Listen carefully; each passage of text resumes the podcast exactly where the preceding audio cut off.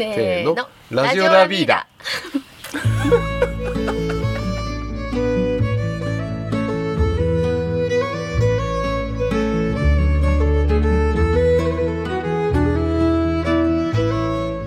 皆さんこんにちは。始まりました。ラジオラビーダ。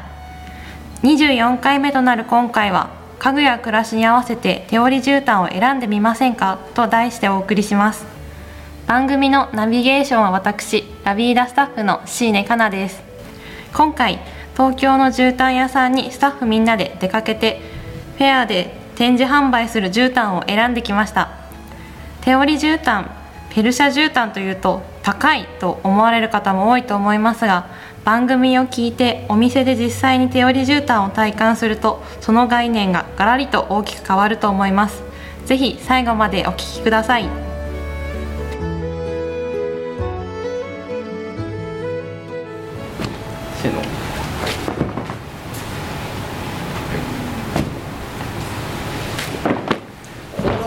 古典柄の中の定柄なんだけどね。これやっぱりあってもいいかな。このパターンは選んでないえです。選んでないですよね。古典柄いきましょう。さあピンク絨毯。イマジピッとしますね。うん。合わせるイメージが難しいよねえーとみんなで今かあの手織り絨毯を見ているところです。バフバフ言ってるのはえっとお二人が一緒に息を合わせてあのカーペットのね全貌が見えるように皆さんみんなに見せてくれてるんですけれども一枚一枚がすごい個性があるのですごい見ててあこれ好きとかあうんとか言いながら あこれ持って帰るみたいなやり取りをしながら今選んでいるところですねビジャーですね。いや、俺、俺、俺、じゃ、俺ビジャー、俺、こないですよこれれないですか。これビジャーですよ、ほら。俺ビジャーですよ。ビジャーってわかるもんだって、俺は。トリです。半端じゃない重いんですよね、このビジャーは。これね、鉄板で。めっちゃ重いです。それでわかりますけどねこれはちょっと骨折りますよ。いや、ご縁があって。え、本当にようやっと、あのーいい絨毯屋さんに巡り合ったなということで、えー今、えー PJC のスタッフの、えーお二方に、えーラビーナの好き勝手を言いながら選ばさせていただいてます、えー皆さん楽しみに、えーお待ちください。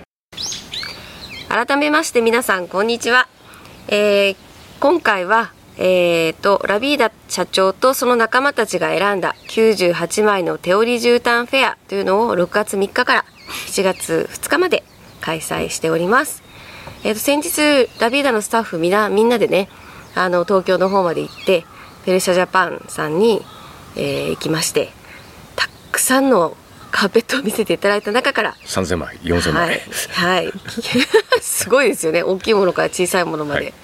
えー、とその中からみんなが好きとか嫌いとかあ嫌いは言わなかったかな。これとか言いながら98枚、えー厳選してきたものが今ラビーダの1階と2階にうわーっと並んでいる状態ですね社長。はい。はい。改めてまたなぜこれをやろうと思ったのかなどお聞きしていきたいと思うんですが今回なぜ手織り絨毯だったんでしょうか？はい。えー、と今まあ巷ではというか。巷では、ええあのギャッベっていう、あの絨毯？手織り絨毯がもう本当にメジャーというかスタンダードになっているんですけど、あのまあラビダ、まあ、要するに私渡部慎一郎は、えー長年絨毯をずっと扱って、まあ、ペルシャ絨毯がメインだったんですけど、あのもうギャッベももちろん大好きなんですけど、あの皆さんやっぱりよく聞くのは、まあ、ペルシャ絨毯イコール手織り絨毯特にペルシャ絨毯高いと。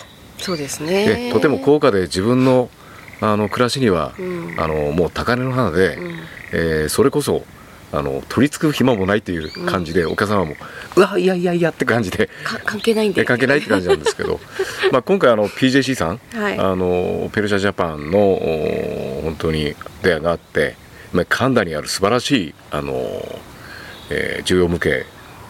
あ重要無形じゃない。重要文化財、はい無形になっちゃったら困りますね。重要文化財の、えー建物の中にあの、はい1階のフロアにあの、まあ、常時3 4千枚ぐらいのストックがある、えーイラン人の社長、えーと、まあ、出会うことがあって、まあ、その会社が、まあ、私が今まで見た中で多分最も勝負達成果というか、うん。まあラビーダというあの良い家具の、え4か条今度5か条っていうことになるかもしれませんけど、あの最もまっとうな金額で、うん。まあその代わりあんまりお値引きとかそういうことじゃなくて、うんえーそういう金額を見てびっくりしたんですね。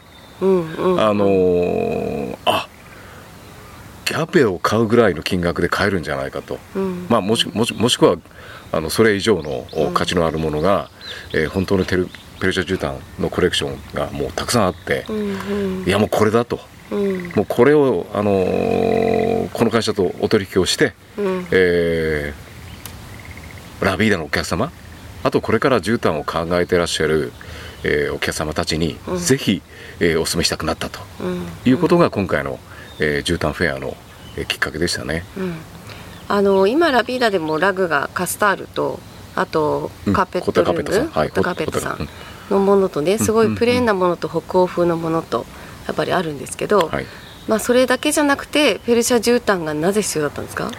えーもちろんあの今ゆきちゃん言ったようにあのスウェーデンの王室御用達のようなカスタールうん。っていうあの本当素晴らしいあの絨毯、えー歴史のある絨毯屋さん絨毯メーカーか、うん。まあ、もちろんあとホッタカーペットというあの、昔からの織機で織ってらっしゃる、えーウールの本当にいいものを作ってらっしゃるホッタカーペットさん、うん。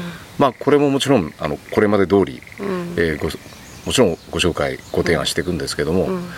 あの手織り絨毯っていうのはまた別格別なんですね、まあ、かなり歴史のある、うん。えーもう本当に文化としての手織り絨毯といったらペルシャなんですね。うんで本当ウールの絨毯の質が良くて、うん。えーまさにあのーそのアートうん。を唯一踏める っていうか、ああの踏んでもいい足で踏めるアート。足で踏めるアートっていうかって書いてますけど、はい。まあ、それがあのまあ、まあ、要するにお客様の暮らしに合った、うん。えーまあ、絨毯を提案するのにはやっぱラビーダの、えーパーツとしてっていうかツールとして絶対本当は必要だったんですね。うん。ただそのツールがうんどうも高すぎたりうん。ちょっと一過性のもののその、まあ、今までの出会いの中でいいいい人とは出会ってたんですけど、うん。まあ、今回はもう本当にあこれだと。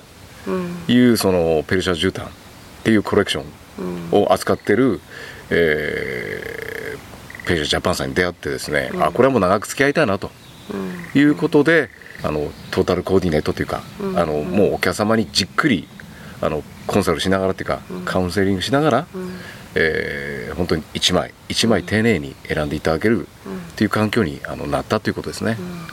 私めちゃめちゃ印象的だったのがあの過去に2回やってですよね。ラビーダでペルシャ絨毯フェアっていうのを、うん。うん。うんまあ、私が若い時から つい最近まで あるんですけどペルシャ絨毯ってやっぱり、まあ、若い人にとってもなんかいやーあの柄はねみたいなこととかあるじゃないですか。うんうん。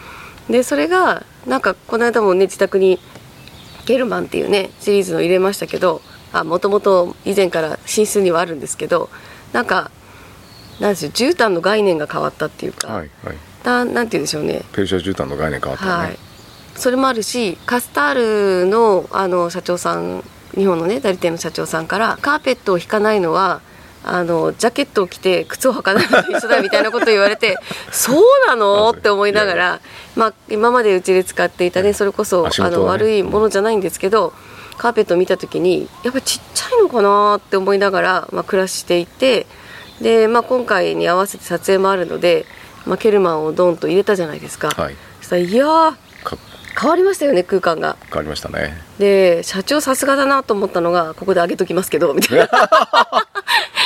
外の景色と中の家具との融合するその間にあるなんていうの？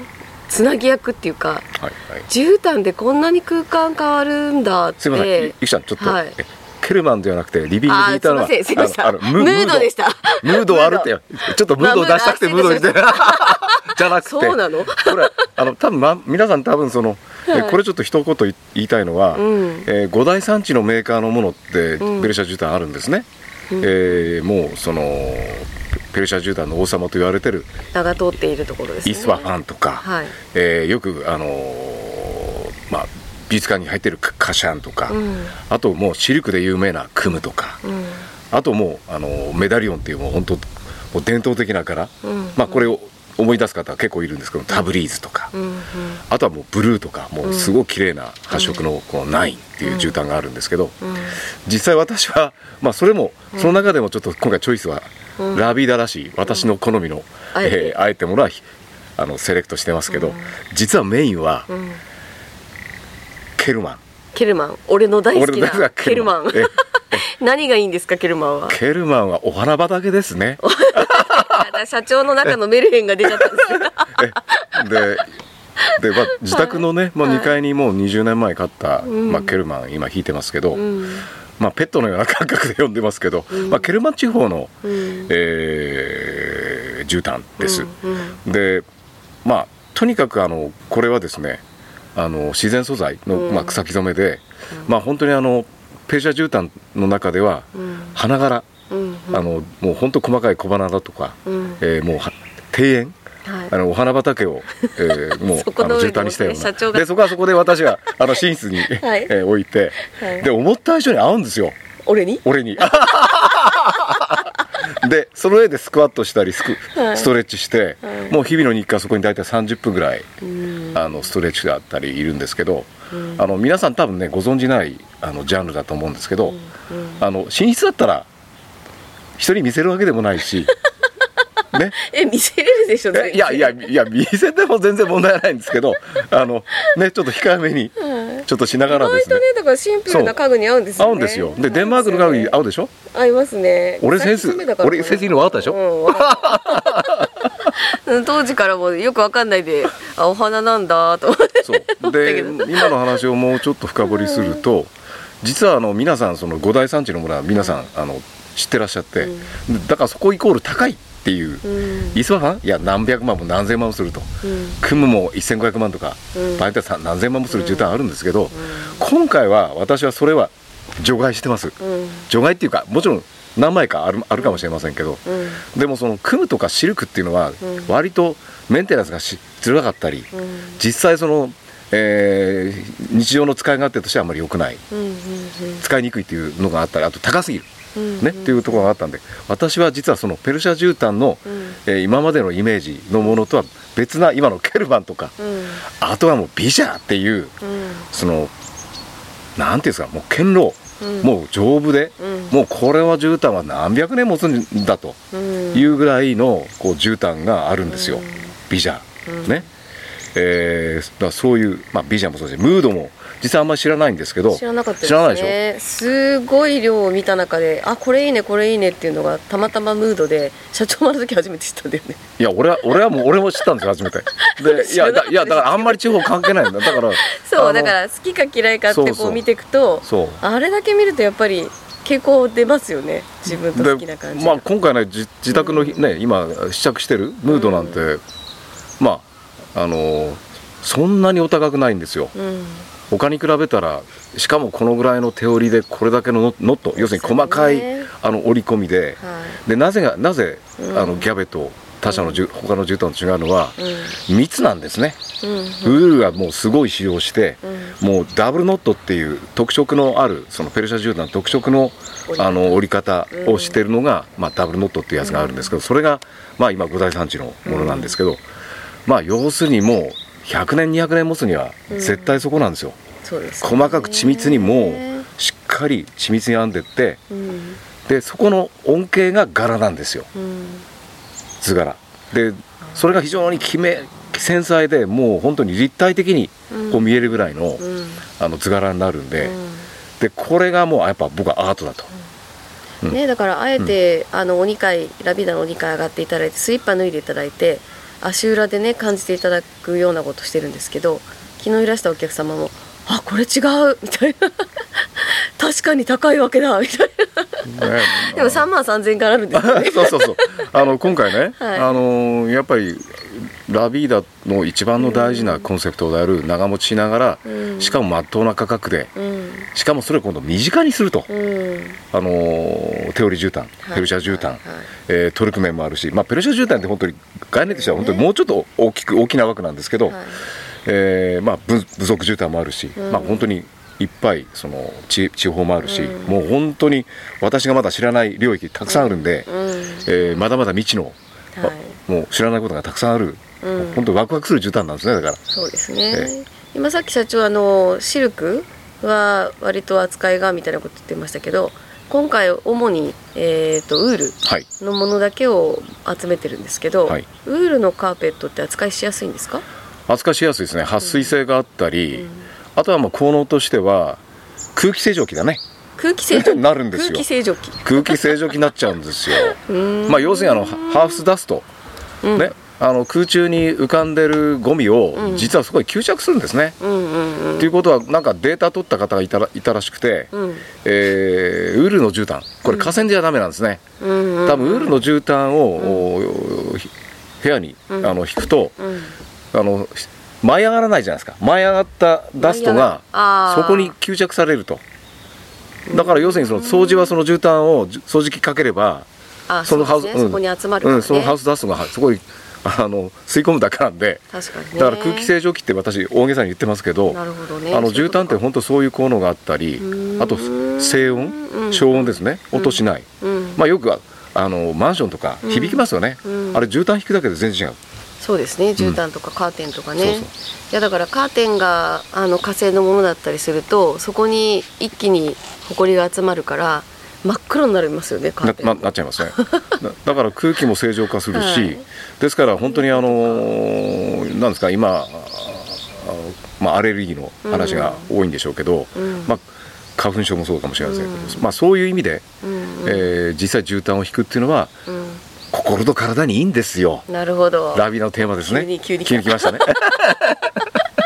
でお金がワクワクしなかったから、はい私もなかなかちょっと進めづらかったけど今度お金もねはい、まっとうな価格であればワクワクしますよ、うん。もうだから今こうやってわ私リラックスして喋ってるでしょ？うん、多分今までにないぐらい。もうなんかこう進めたくてしょうがなくなっちゃったのよ、なるほどうん、ね、で自分も今回買っちゃうかもしれないよね。ああもうん、やっぱやばいですよねこれ。いやでもそれだけ好きなものに出会う時瞬間が来るってことですよね。そうですね。だからまあリビングだけじゃなくて、まあ寝室。あのそうそう。寝室もそうだし、玄関もね、うんそうだし、うんあと廊下とかあと自分のそのなんでしょうヨガ用とか、うんうん。なんかそういうこととかもアウトドアアウトドアですね。今ウッドデッキキで喋ってますけど。このウッドデッキでねちょっとはい。撮った写真ありますけど、ん。あそこで気持ちいいよねヨガしたり、ね、ちょっと私たち体硬いんで。ええ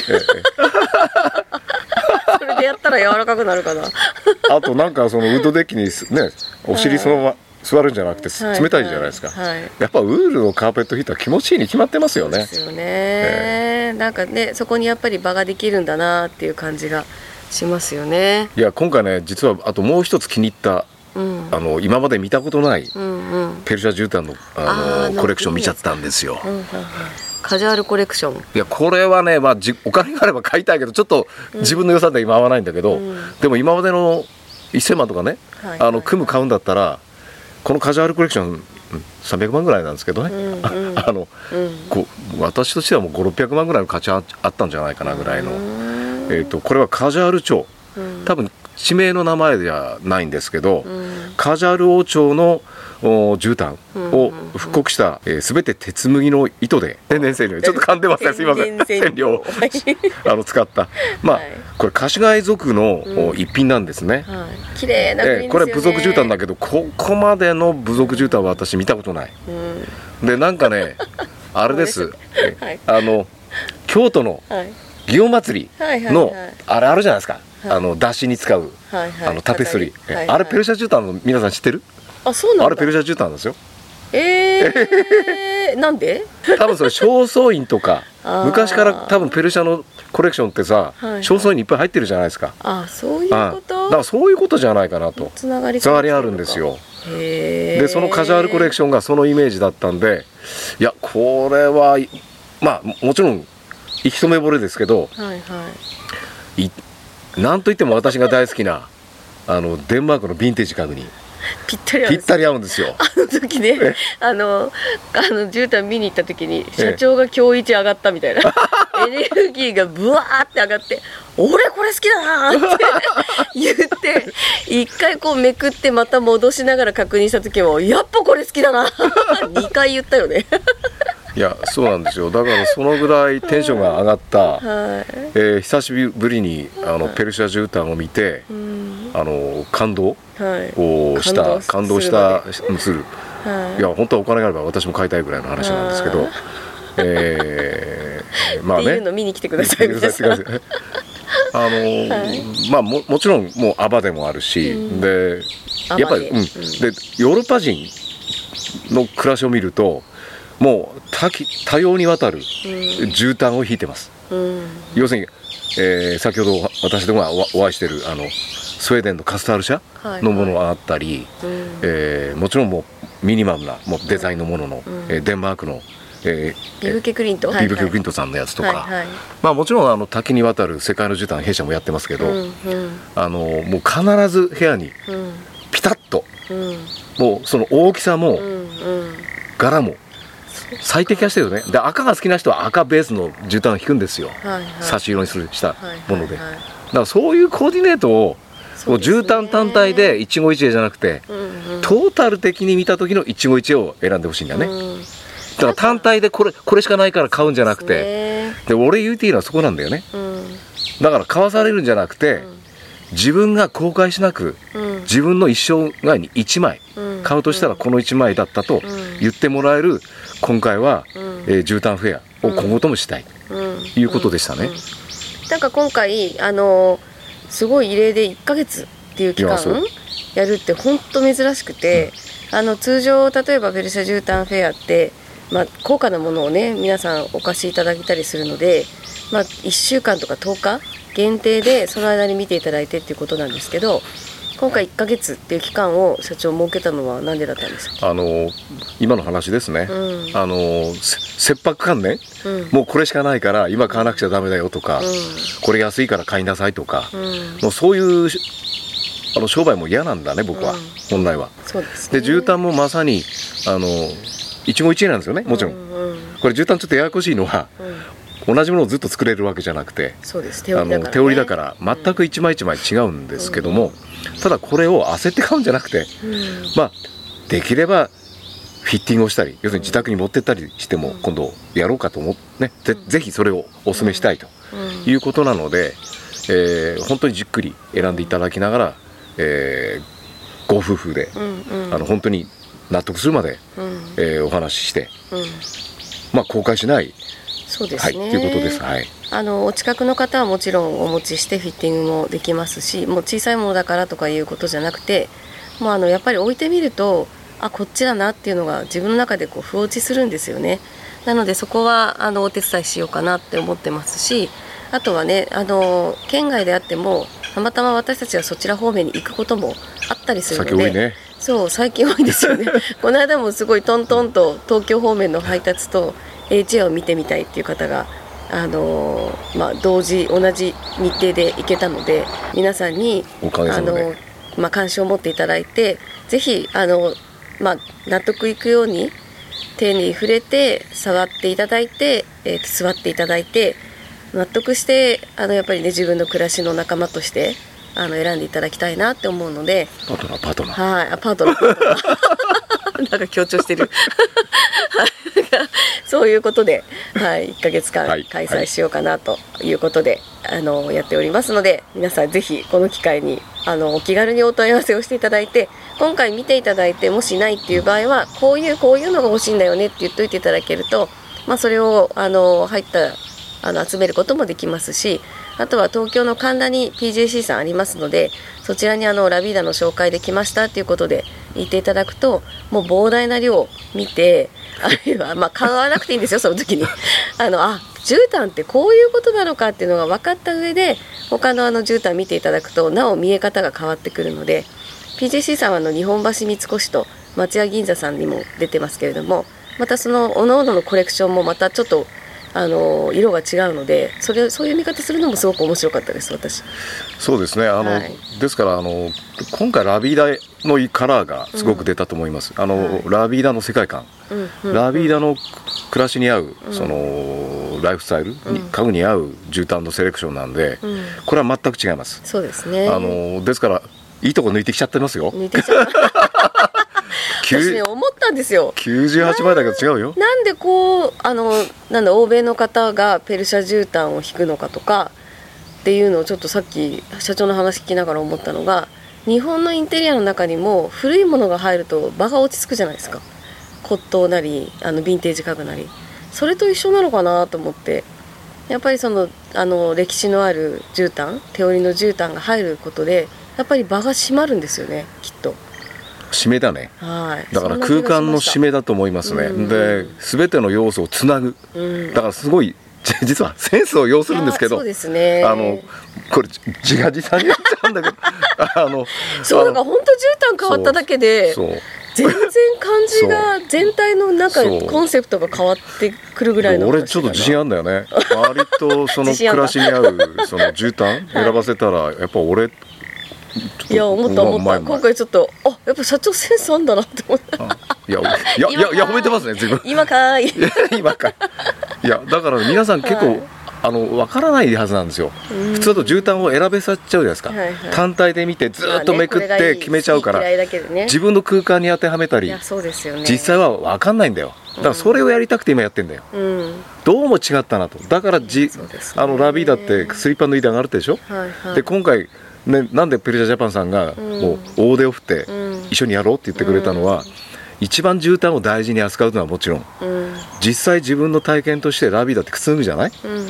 要するに一般のす暮らし方うん。暮らしと同じ状況で絨毯を提示できて、うん。絨毯が傷まないからですよ。土足じゃないから。ただねウールの絨毯ってペルシャ絨毯って全部土足履きですよ、そうですよね。使うのはね。だから皆さんあのイメージしてください。普通だと土足履きでもそれだけ持つから、うんだからウールの絨毯のペルシャ絨毯なんです、他の絨毯持たないんです。そうですね。あれ織田織田織田信長の時代から使あってる絨毯をね以前見に行ったことありますけどそんなに持つんかいと思って。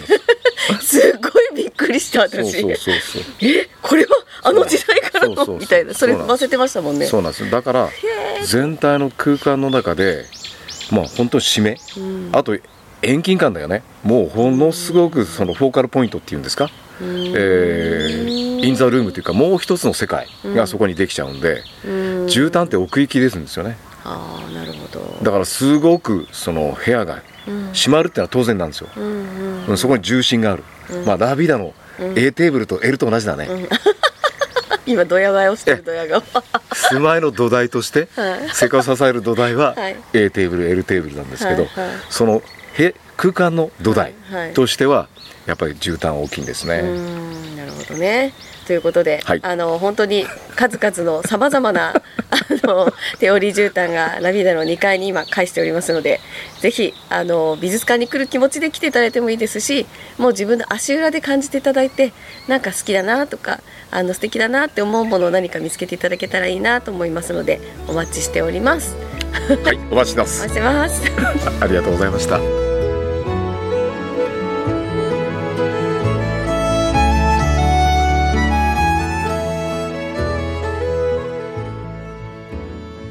かがでしたでしょうか？私シーネもみんなと一緒に PJC さんに行って絨毯を選んできたわけですが実際に伺った時にパソコンを使って部屋の中に絨毯がある場合とない場合をシミュレーションしてくださったのですが部屋の明るさが変わったり雰囲気が変わったりすることにすごく、えっと、驚きました。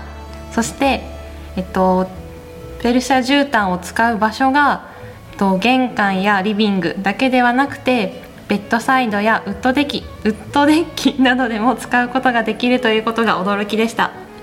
そしてペルシャ絨毯は柄が想像以上に豊富で職人さんが一つ一つ思いを込めて織っているからこそ生活にそっと寄り添いながら生活を彩ってくれるんだなというのを感じることができました。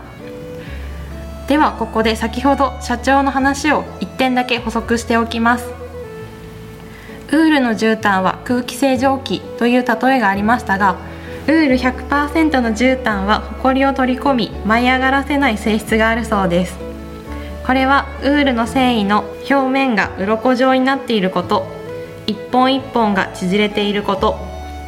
素材自体に吸湿性発散性があるため湿気をコントロールすること。そういったことが構造的な特徴の理由です。なので定期的に掃除機を使用すれば内部は表面に取り込んだホコリを除去できます。また繊維を立ち上がらせることで再びホコリを取り込みやすくなります。ちなみに河川の絨毯やカーテンの場合静電気でホコリが吸着してしまいます。河川自体には吸湿性がないためホコリが湿気を吸いカビてしまうからです。最後に私シーネカナの自己紹介です。ラビーナで働き始めてちょうど丸5ヶ月になります。たまたま求人を目にした時にスタッフの高橋さんのラビーダで仕事をして人生観が変わったという記事を読んでそんな職場あると半信半疑だったのですが実際に働くようになってその意味を感じています。木を使って家具を作るだけではなく木を大切に育て育てていくこと。そしてその家具作りからつながったご縁を大切にしていくのがラビーダなんだと感じております。これからもラビーダの中で成長できていければなと思っております。次回は子どもの姿勢を守る椅子アップライトについてラビーダのママさんスタッフ3人が本音トークを繰り広げます。私を含めて実際にアップライトチェアで子育て真っ最中のスタッフなのでリアルな話が飛び出していきます。お楽しみに。